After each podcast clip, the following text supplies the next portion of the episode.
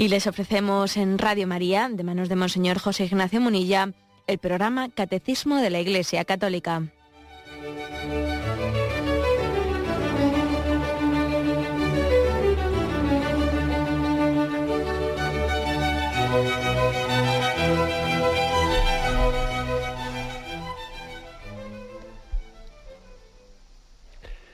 Un cordial saludo a todos los oyentes de Radio María. Un día más, con la gracia del Señor, proseguimos el comentario del Catecismo de nuestra Madre la Iglesia. Y estamos en el punto 1454. Dentro de, lo que es la contrición el sacramento de la penitencia, se nos dice la conveniencia de que, de que nos acerquemos y que procuremos también la contrición habiendo hecho un examen de conciencia. Y hablábamos en el programa anterior de lo que es un examen de conciencia y veníamos como a resumir diciendo que no es tanto ver cómo me veo yo, sino cómo me ve Dios a mí. Y servirse, recurrir a la palabra de Dios para que la palabra de Dios haga luz en nuestra conciencia, para que esa luz del Espíritu Santo nos permita entender cómo nos ve Dios y si nuestra vida es conforme a su voluntad. Este punto del catecismo, en 1454, ofrece distintos, nos sugiere distintos textos de la palabra de Dios en los que reflejarse, desde los que hacer el examen de conciencia. Sugiere tres capítulos de la Carta a los Romanos, dos capítulos de Primera Corintios, el capítulo 5 de Gálatas, Efesios 4, 6, sugiere también el Sermón de la Montaña. Se puede hacer de muchas formas, ¿no? El examen de conciencia, y todas ellas son complementarias. Es bueno que tomemos costumbre de recurrir a la palabra de Dios para hacer nuestro examen de conciencia. Que tenemos que reconocer que lo solemos hacer así un poquito a la, ligera. ¿eh? Y no, conviene hacerlo con profundidad. Ayer también hice un matiz, ¿no? El matiz de que las personas de tendencia escrupulosa, que pueden tener una tendencia pues un poco obsesiva, escrupulosa, no conviene eh, a ellas en concreto pues no les conviene pues en el examen de conciencia dar muchas vueltas o profundizar o todavía intentar ver más cosas. No, no les conviene porque a una persona escrupulosa mm, pues eh, conducirle por ese camino pues sería conducirle algo que iba a, fomentar todavía pues esa tendencia poco equilibrada que tiene al escrúpulo.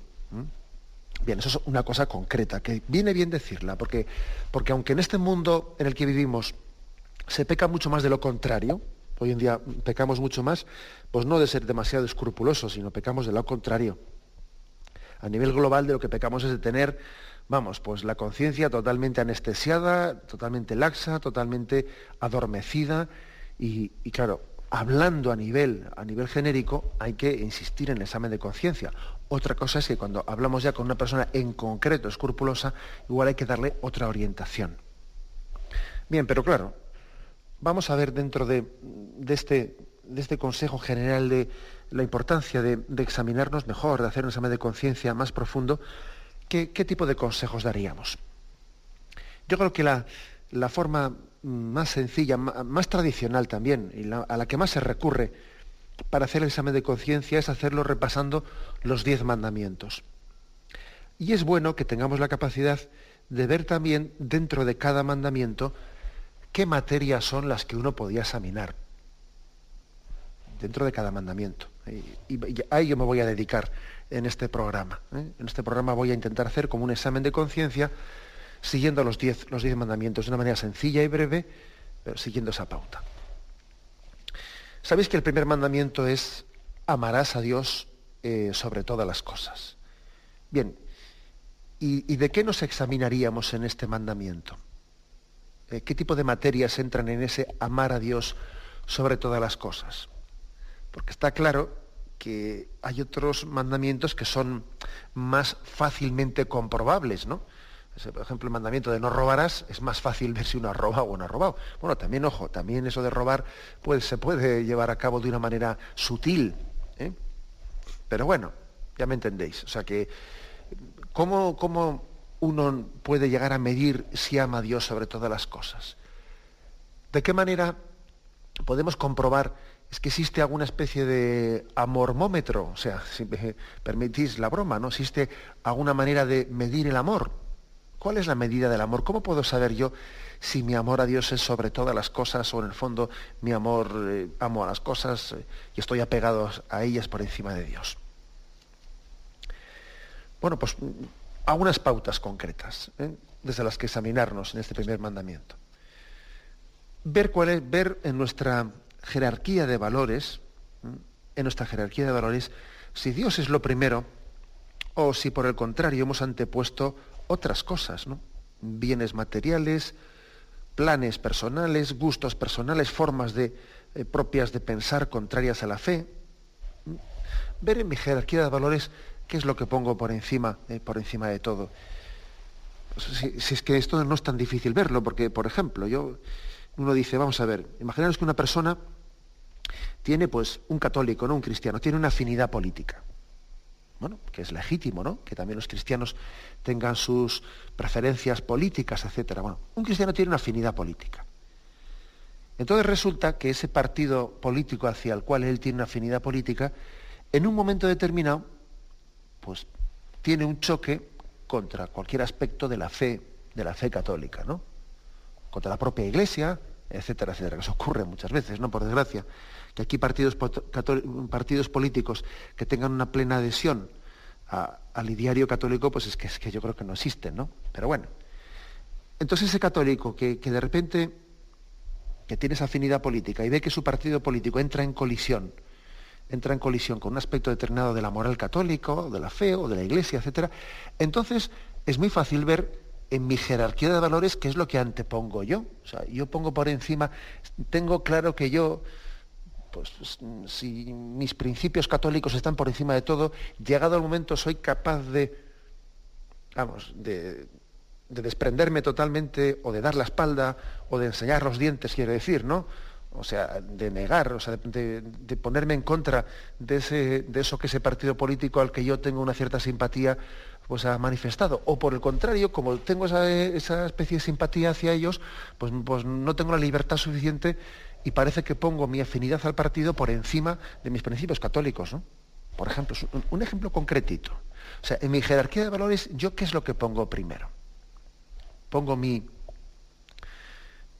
mi sensibilidad política o pongo mis principios católicos? Soy capaz de mandar a freír espárragos, ¿no? Como se dice, ¿no? Mandar a freír espárragos a, pues a esa sensibilidad política porque yo por encima de todo pongo mis principios católicos o me pasa al revés. ¿eh? Me pasa al revés que me callo y me callo, pues porque claro, no, soy capaz de, romper esas simpatías que tengo. Un ejemplo concreto, para ver si amamos a Dios sobre todas las cosas. Y son muchas cosas más, porque uno puede decir, bueno, en mi jerarquía de valores yo formas contrarias de pensar a la fe, como estas que hemos dicho, pero también puede haber más cosas, ¿no? Incluso hasta bienes materiales, planes, gustos personales. Acordaros de aquel joven rico aquel joven rico amaba al Señor. Lo que pasa es que no le amaba sobre todas las cosas, porque cuando el Señor le dice que se desprenda de sus bienes, pues no, hasta ahí, ¿no? Hay mucha gente que ama, que ama a Dios, pero como le toques el bolsillo, vamos, como le toques el bolsillo, ahí ya se te da la vuelta. Claro, pues porque no ama a Dios sobre todas las cosas. Vamos a ser claros, ¿no? O planes, planes personales también, por ejemplo, ¿no? Imaginaros que yo que uno de nosotros pues tiene un plan para este fin de semana, para el fin de semana próximo. Y bueno, y tiene una ilusión con ese plan y, por lo que sea, por lo que sea, pues se tercia que las cosas, uno tenía ganas de ir al monte y tenía hecho un plan y tenía, estaba ilusionado con ello, y se tercia pues con que, pues mira, pues resulta que nuestra tía se ha puesto enferma, ¿eh? y entonces pues eh, hay que cuidarla o tal o cual. Entonces pues hay distintas maneras de reaccionar una manera de reaccionar pues es la de sentirse contrariado y fastidiado y entonces amargado y, me han amargado y allí voy yo de mala, de mala, de mala gana pues eh, a, cuidar a mi tía porque tenía la ilusión y el plan y entonces, bueno, pues ya vemos que hay, que hay falta, falta amor, porque si uno ama a Dios, ama los planes de Dios por encima de todo. Y si Dios ha permitido que ahora pues, pues, pues mi tía se ponga enferma, pues yo me entrego cuerpo y alma a cuidarla como si fuese la ilusión mía este fin de semana. O sea que también en detalles como estos, fijaros bien, se, mide en nuestro amor a Dios sobre todas las cosas. Si, si en el fondo nos apegamos, nos apegamos a, a planes concretos, me apego a, a, lo que yo había pensado que tenía que ser, a mi forma de ver, a mis planes, gustos, bienes materiales, etcétera, etcétera, etcétera. ¿Eh? Y mi jerarquía de valores es Dios el primero, o por el contrario, antepongo otras cosas a, la, pura voluntad de Dios, ¿no? Diciendo, bueno, yo busco la voluntad de Dios y eso es lo principal en mi vida. Esa es la clave. ¿eh? Si mi principal empeño es salirme con la mía, hacer lo mío, o buscar la voluntad de Dios. Eso es algo que muy importante para que uno lo, examine en el primer mandamiento. Y cuando, cuando ocurre que si por lo que sea, ¿no? mi voluntad, mis planes son contrariados, bueno, pues engancho un rebote, ¿eh?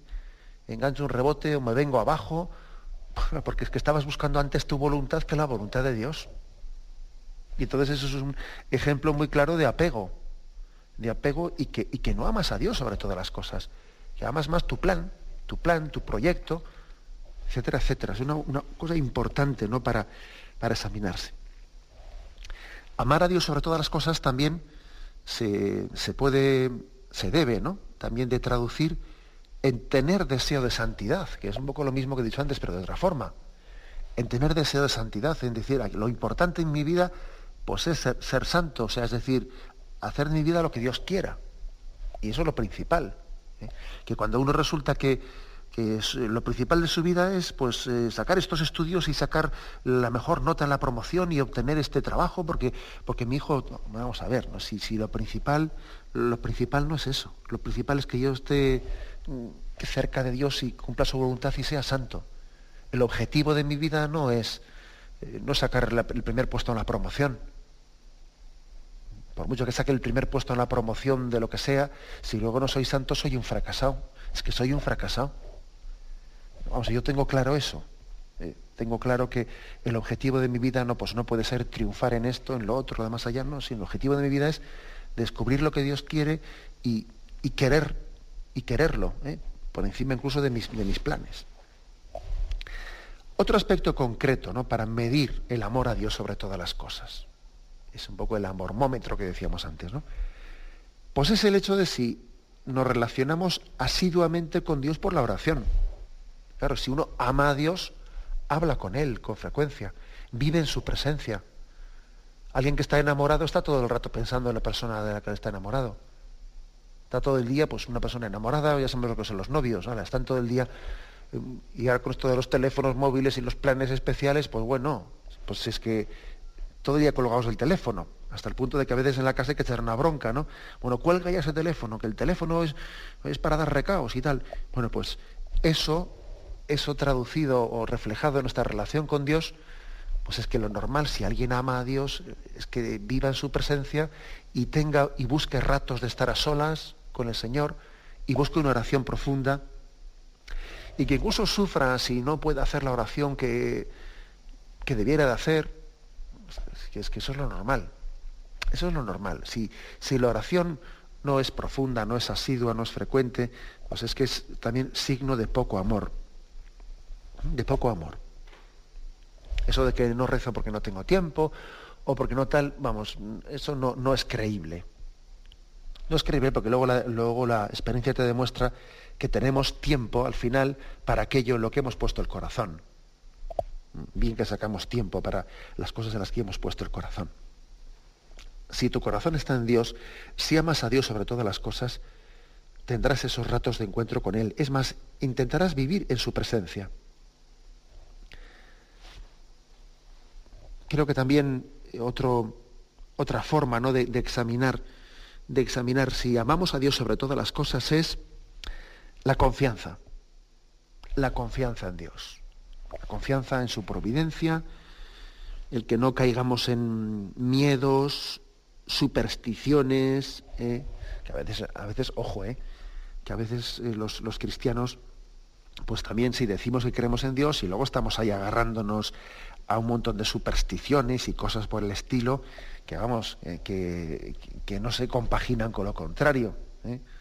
Hay, gente todavía que, bueno, pues eso, que está mm, más que mirando al sagrario, mirando al horóscopo a ver qué es lo que dice y tonterías por el estilo. Vamos a ver, si yo confío en Dios, si Dios es mi Padre, si Él me guía por, por el camino, si él, sus santos ángeles son, mi, son, son, mis guardianes, ¿no? Yo a dónde voy yo después lleno de miedos y de cosas y de montones de supersticiones y cosas por el estilo. ¿eh? O sea, también la confianza en Dios eh, tengo, creo que debe ser uno de los aspectos principales de si amamos a Dios sobre todas las cosas, ¿no? Si somos capaces de decir, Dios es mi Padre, qué feliz soy, soy hijo suyo, soy hijo de Dios y, en Él lo tengo todo, ¿no? En sus manos estoy seguro. Y creo que este es un aspecto también importante de, de examinar el primer mandamiento, nuestro grado de confianza.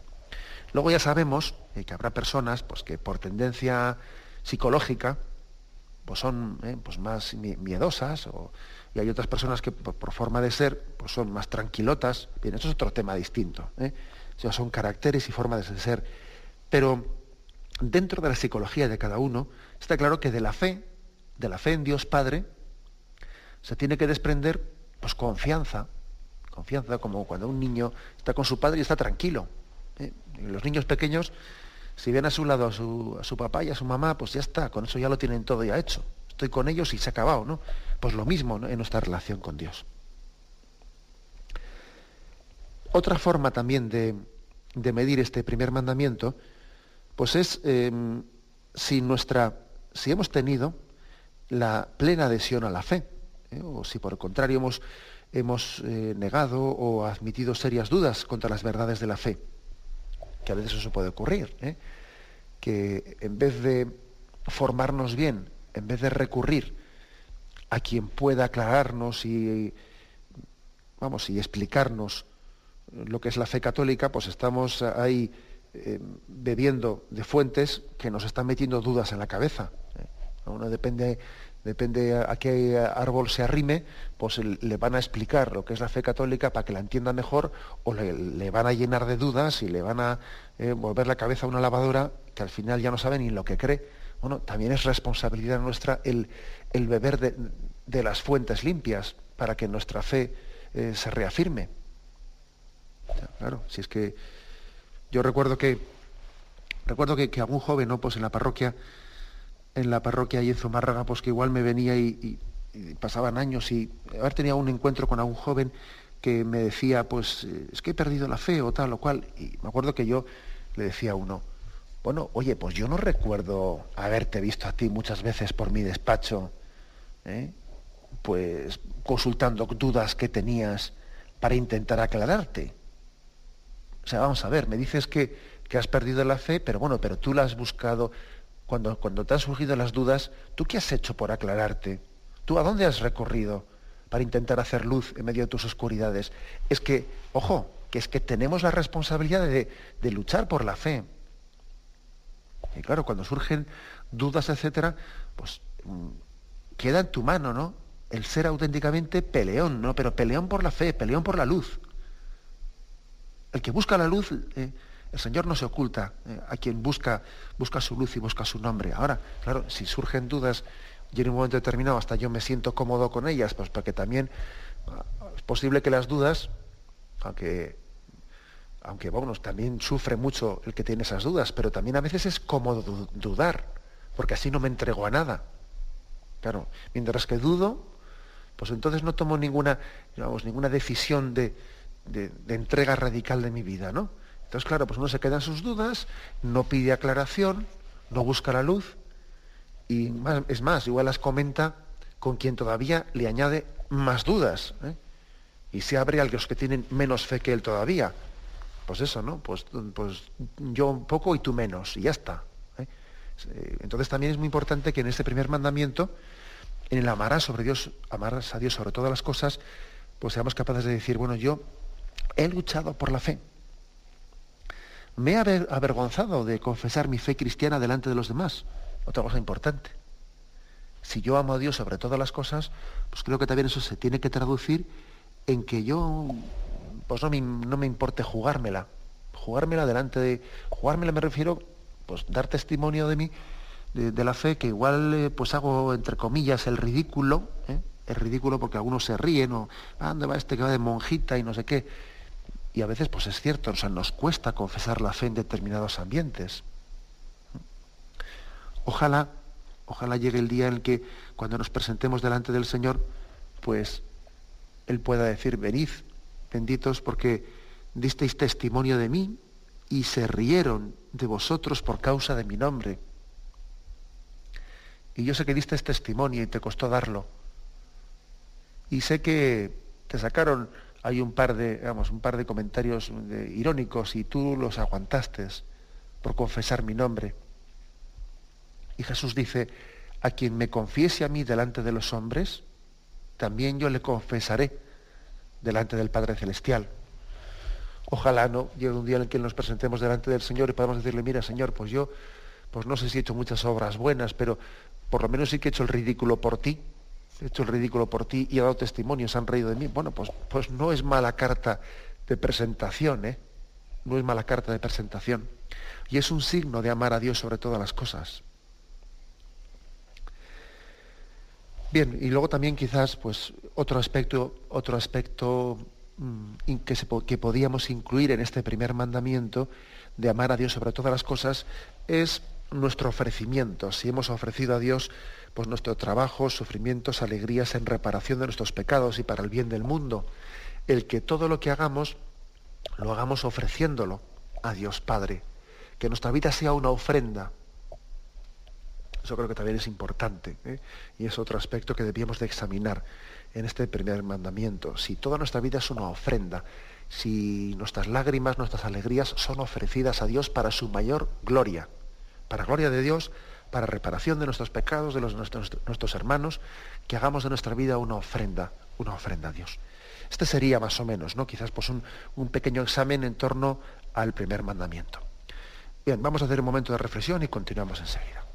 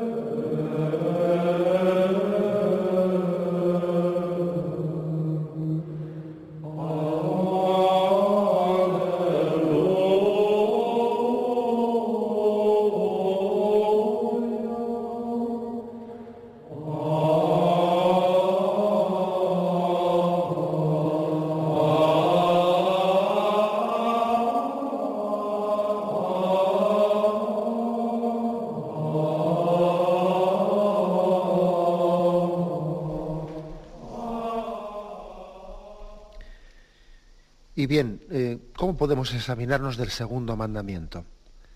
No tomarás el nombre de Dios en vano. Eh, ¿Qué tipo de aspectos así morales deben de ser examinados en torno al segundo mandamiento? Bien, la primera aplicación, la más evidente, pues es si hemos tenido el respeto debido al nombre de Dios o si le hemos ofendido con blasfemias, ¿no? Esa es la aplicación más evidente, que, bueno, pues que, todos sabemos lo que, lo que se ha podido difundir entre nosotros, eh, la blasfemia, que es algo absolutamente contrario eh, pues a lo que es la vocación del hombre, que el hombre está llamado a alabar a Dios, a glorificarle, ¿no? Y nuestra, nuestra vocación eterna pues es bendecir y glorificar el nombre de Dios. Y bueno, pues fijaros qué contradicción que, un cristiano que tiene eso, pues, la alabanza y la glorificación como vocación principal de su vida, pues esté soltando blasfemias, ¿no? Pues que es una cosa absolutamente contradictoria. Pero también hay que decir que, que nosotros debemos de examinarnos en este, en este en este mandamiento de si también hemos tenido sentido de reparación ante las blasfemias, pues que, ante las blasfemias que oímos, ¿no? A veces uno se puede sentir incomodado, le, vamos, le, indigna, ¿eh? le indigna que alguien haya blasfemado al lado suyo, y no sé si esa indignación es más amor propio, que me parece una falta de respeto hacia mí, ¿eh? que esa persona pues haya blasfemado, que si lo ha hecho un poco pues por, por ofenderme o lo ha hecho, bueno, pues yo qué sé, ¿no? Pero igual nos puede, nos puede doler más eh, pues el amor propio herido que pues el que el nombre de Dios haya sido despreciado. Eh, y lo importante es que nosotros de la blasfemia nos duela más eso, ¿no? Pues que, que Dios, que el nombre de Dios no sea glorificado, que el dolor de la, que nos cause la blasfemia sea no porque me fastidie, me incomode que esa persona hable así, ¿no? sino porque el nombre de Dios no es amado, el nombre de Dios no es glorificado. Que no sea el amor propio, eh, pues el motivo del, dolor ante la blasfemia, sino el amor de Dios. Y creo que desde este punto pues tenemos que tener también capacidad de hacer actos de reparación, bendecir en nombre de Dios, ¿no? Y tener, y tener quizás discerniendo, discerniendo vamos, la, conveniencia, la prudencia, la capacidad de hablar personalmente con, alguna persona que tenga pues ese mal hábito ¿no? y, reconducirlo y también hacerle una corrección de amor y de y de, y, y, recordarle ¿no? pues su vocación a amar a Dios. También en este, en este mandamiento entra el, juramento, eh, poniendo a Dios por testigo de una manera innecesaria o faltando la verdad, porque entendemos que jurar es poner a Dios por testigo, y por lo tanto estamos tomando el nombre de Dios en vano cuando lo hacemos pues, de una manera intrascendente, que a veces pues, uno se ve que hay ambientes en los que hay personas que tienen la, tienen la costumbre de jurar, jurar por cosas absolutamente triviales, ¿no? Y uno dice, pero bueno, pero qué sentido tiene estar jurando, jurando, pues sí, te, lo juro que me lo ha dicho él, no sé qué, pero bueno, pero no, no es cuestión de estar poniendo a Dios por testigo por cuestiones intrascendentes. Eh, Jesús nos dice en el Evangelio, cuando sea sí, decid sí, cuando sea no, decid no. ¿eh? Y no estáis jurando eh, continuamente. De, el poner a Dios por testigo de, en nuestra vida pues debe de ser reservado pues, para momentos absolutamente solemnes en los que la misma Iglesia, la sociedad civil, nos pide un juramento. En el segundo mandamiento, también el no tomarás el nombre de Dios en vano, ahí podemos examinar si hemos cumplido las promesas y votos hechas a Dios. Promesas y votos. La verdad es que no es muy conveniente, no es muy conveniente el, tener una costumbre eh, excesiva, ¿no? muy proclive a hacer votos y promesas. siempre hay que, es conveniente hacer tal cosa pues, eh, bajo, bajo el consejo y bajo la luz de algún director espiritual. No es conveniente el que alguien tenga una religiosidad demasiado ligada a hacer votos y promesas. Y si esto tal, le prometo a Dios esto. Si esto me sale bien, le prometo lo otro. Si esto tal, pues no es, no es bueno, porque parece que también, ¿cómo voy a decir yo? Pues es que hay un riesgo, un peligro de una religiosidad un tanto permitidme la expresión, un poco trapichera, que uno está trapicheando, si esto me sale bien, le prometo que voy a ofrecerle lo otro, si tal, si cual. Yo pienso que los votos y promesas también, al igual que el juramento, que hay que reservarlo para el momento solemne, los votos y promesas también deben de ser reservados pues, para aspectos muy solemnes, importantes y también realizados bajo la, guía de, una dirección espiritual. Y no tener esa tendencia, pues que parece que las cosas se hacen con unos estímulos demasiado un poco, si esto, lo otro, si lo otro, si hago la promesa, pero si esto no. Como recuerdo en alguna ocasión, y una persona me decía, le he prometido a Dios eh, que si esto me sale bien ir a misa a tales días. Y entonces le decía yo, bueno, y si no te sale bien, no vas a misa esos días, ¿no? O sea, ¿qué pasa? ¿Que la, misa es un favor que tú le haces a Dios? ¿O, no es un favor que Él te hace a ti? Porque claro, cuando tú dices, si esto me sale bien, voy a, voy a ir a misa estos días, parece como que si fuese que, esa, que ese ir a misa es una especie de pago, pago que le haces a Dios, yo le voy a hacer un favor a Dios porque Él se ha portado bien conmigo, yo me voy a portar bien con Él. Pero hombre, eh, eso también habrá que purificarlo un poco, ¿no? Porque la misa no es ningún favor que tú le hagas a Dios, es un favor que Él te hace a ti. Por eso conviene que lo de los votos y las promesas eh, sea bien discernido bajo una dirección espiritual para que no eh, no vicie, no vicie indebidamente nuestra religiosidad y nuestra forma de relación con Dios. ¿eh? El segundo mandamiento, pues, no tomarás el nombre de Dios en vano, habla del cumplimiento de promesas y votos hechas a Dios. Otros, otros aspectos que podemos aquí también examinar, si he tenido críticas destructivas contra la Iglesia, si yo amo a la Iglesia, ¿no? Porque no se puede amar a Dios Padre no se puede amar a Dios Hijo, no se puede amar a Dios Espíritu Santo, no se le puede amar a la Virgen María y a los santos sin amar al mismo tiempo también a la Iglesia. Porque la Iglesia ha sido dada a luz por Jesús en el Monte Calvario. De su costado brotó la Iglesia. Entonces yo amo a la Iglesia, la amo. Y, he sufrido también, pues cuando ha habido problemas en ella y he visto que ha sido criticada y he sufrido por ello o bueno, yo también he tenido críticas contra la iglesia y de alguna manera pues no, no he dado testimonio de, de mi ser hijo de la iglesia. También aquí uno debe de examinar en este segundo mandamiento de si hemos tenido falta de respeto hacia lo sagrado, hacia los sacramentos, hacia los sacerdotes, ¿no? Que, por ejemplo, que uno también ve que la falta, la pérdida de, de, signos sagrados en nuestra vida, ¿no? la falta de, por ejemplo, de vamos perdiendo un montón de signos sagrados.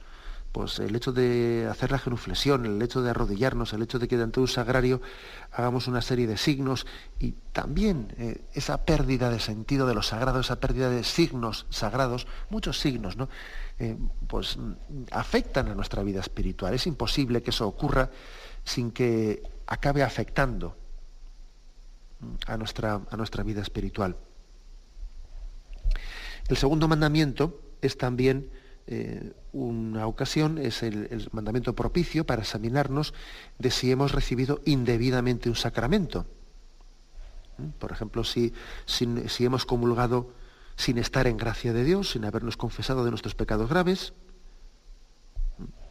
Si nos hemos confesado indebidamente, habiendo callado por vergüenza cosas en la, confesión, si hemos tenido una recepción sacrílega de los, de los mandamientos, de, los sacramentos, pues también esto entra en el segundo mandamiento, eh, segundo mandamiento, el no tomarás el nombre de Dios en vano.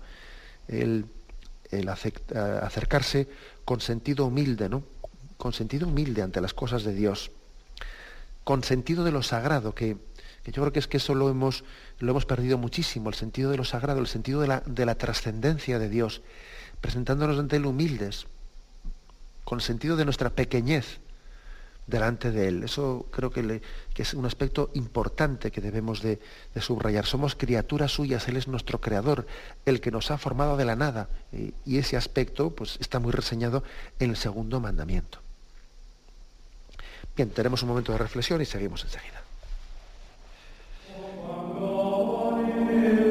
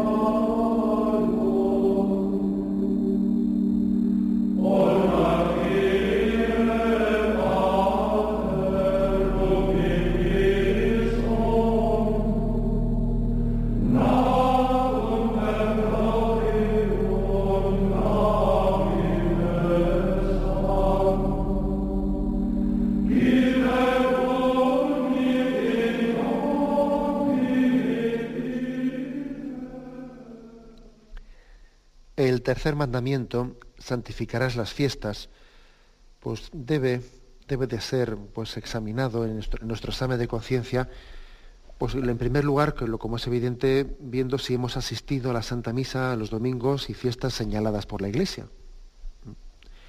Que a veces, pues hoy en día, como también existe una crisis, una crisis de sentido, de, de confianza ¿no? y de amor a nuestra Madre Iglesia, pues te encuentras por ahí personas que te dicen, ¿y yo por qué tengo que ir a, misa pues el domingo? Pues si voy otro día, pues yo qué sé, ¿no? O sea que, que por desgracia también vemos que hay una falta de sentido, de sentido de confianza en la Iglesia, sabiendo que es nuestra Madre Iglesia la que ha concretado el tercer mandamiento de santificar las fiestas, lo ha concretado pues con un sentido comunitario en torno al domingo, el día del Señor, y a unas fiestas señaladas no soy yo el que por mi cuenta y riesgo, ¿no? El, el que, pues yo soy el que inventa, inventa una forma de relación con Dios, no, es el Señor el que ha tenido la misericordia de, a través de, su esposa, la, la, Iglesia, de ponerme una forma concreta, una forma de adecuarme a Él, de conformar mi vida con Él, ¿no?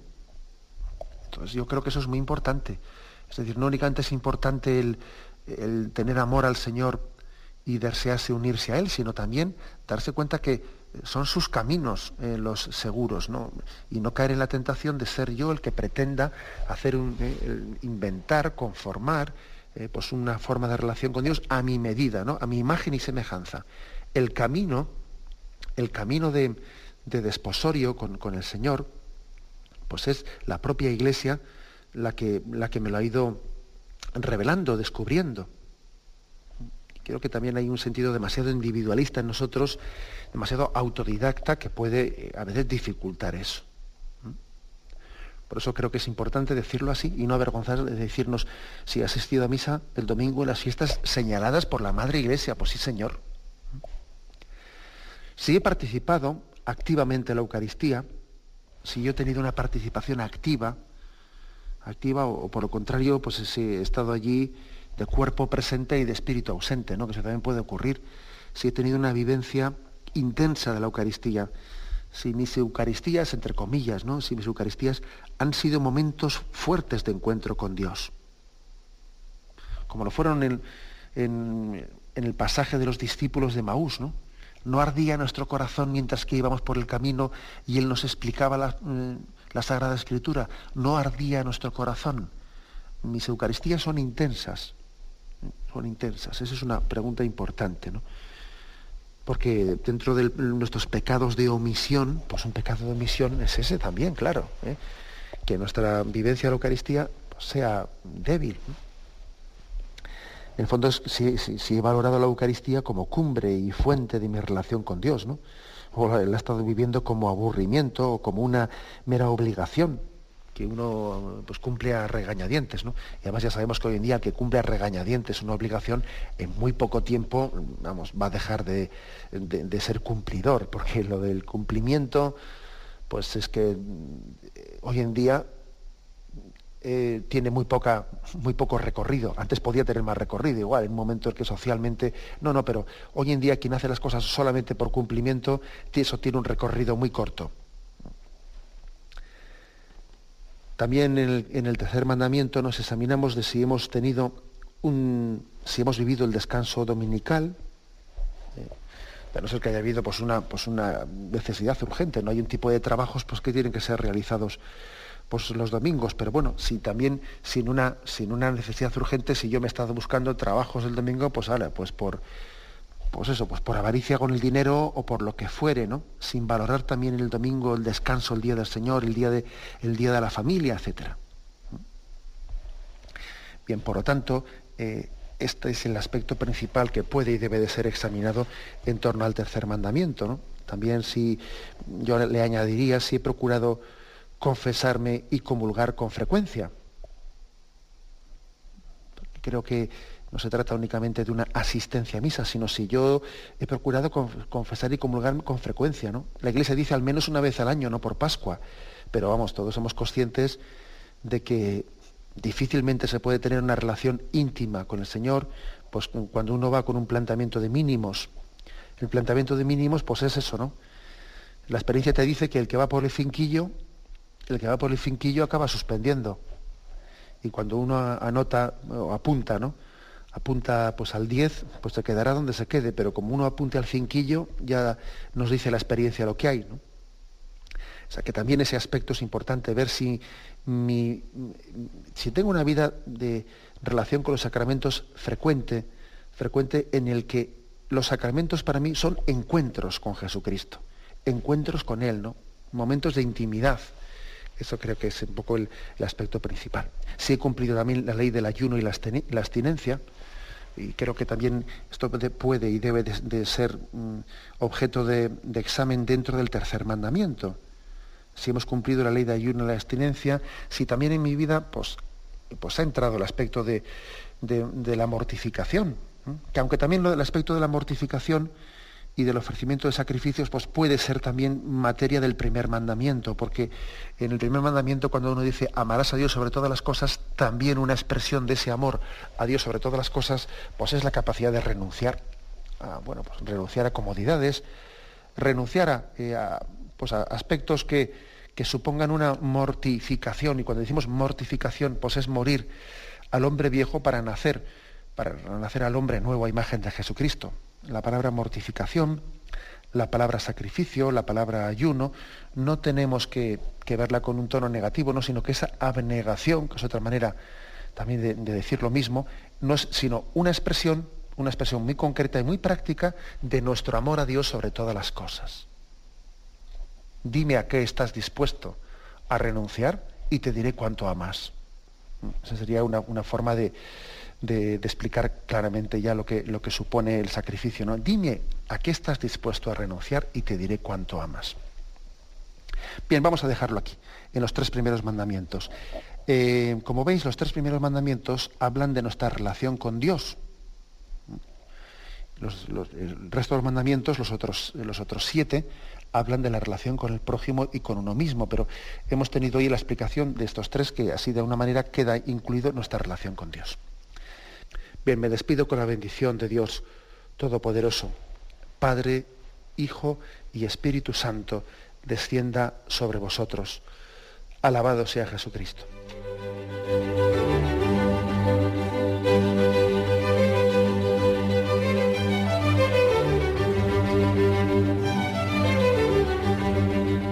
Y hasta aquí el comentario al Catecismo de la Iglesia Católica de Monseñor José Ignacio Monilla.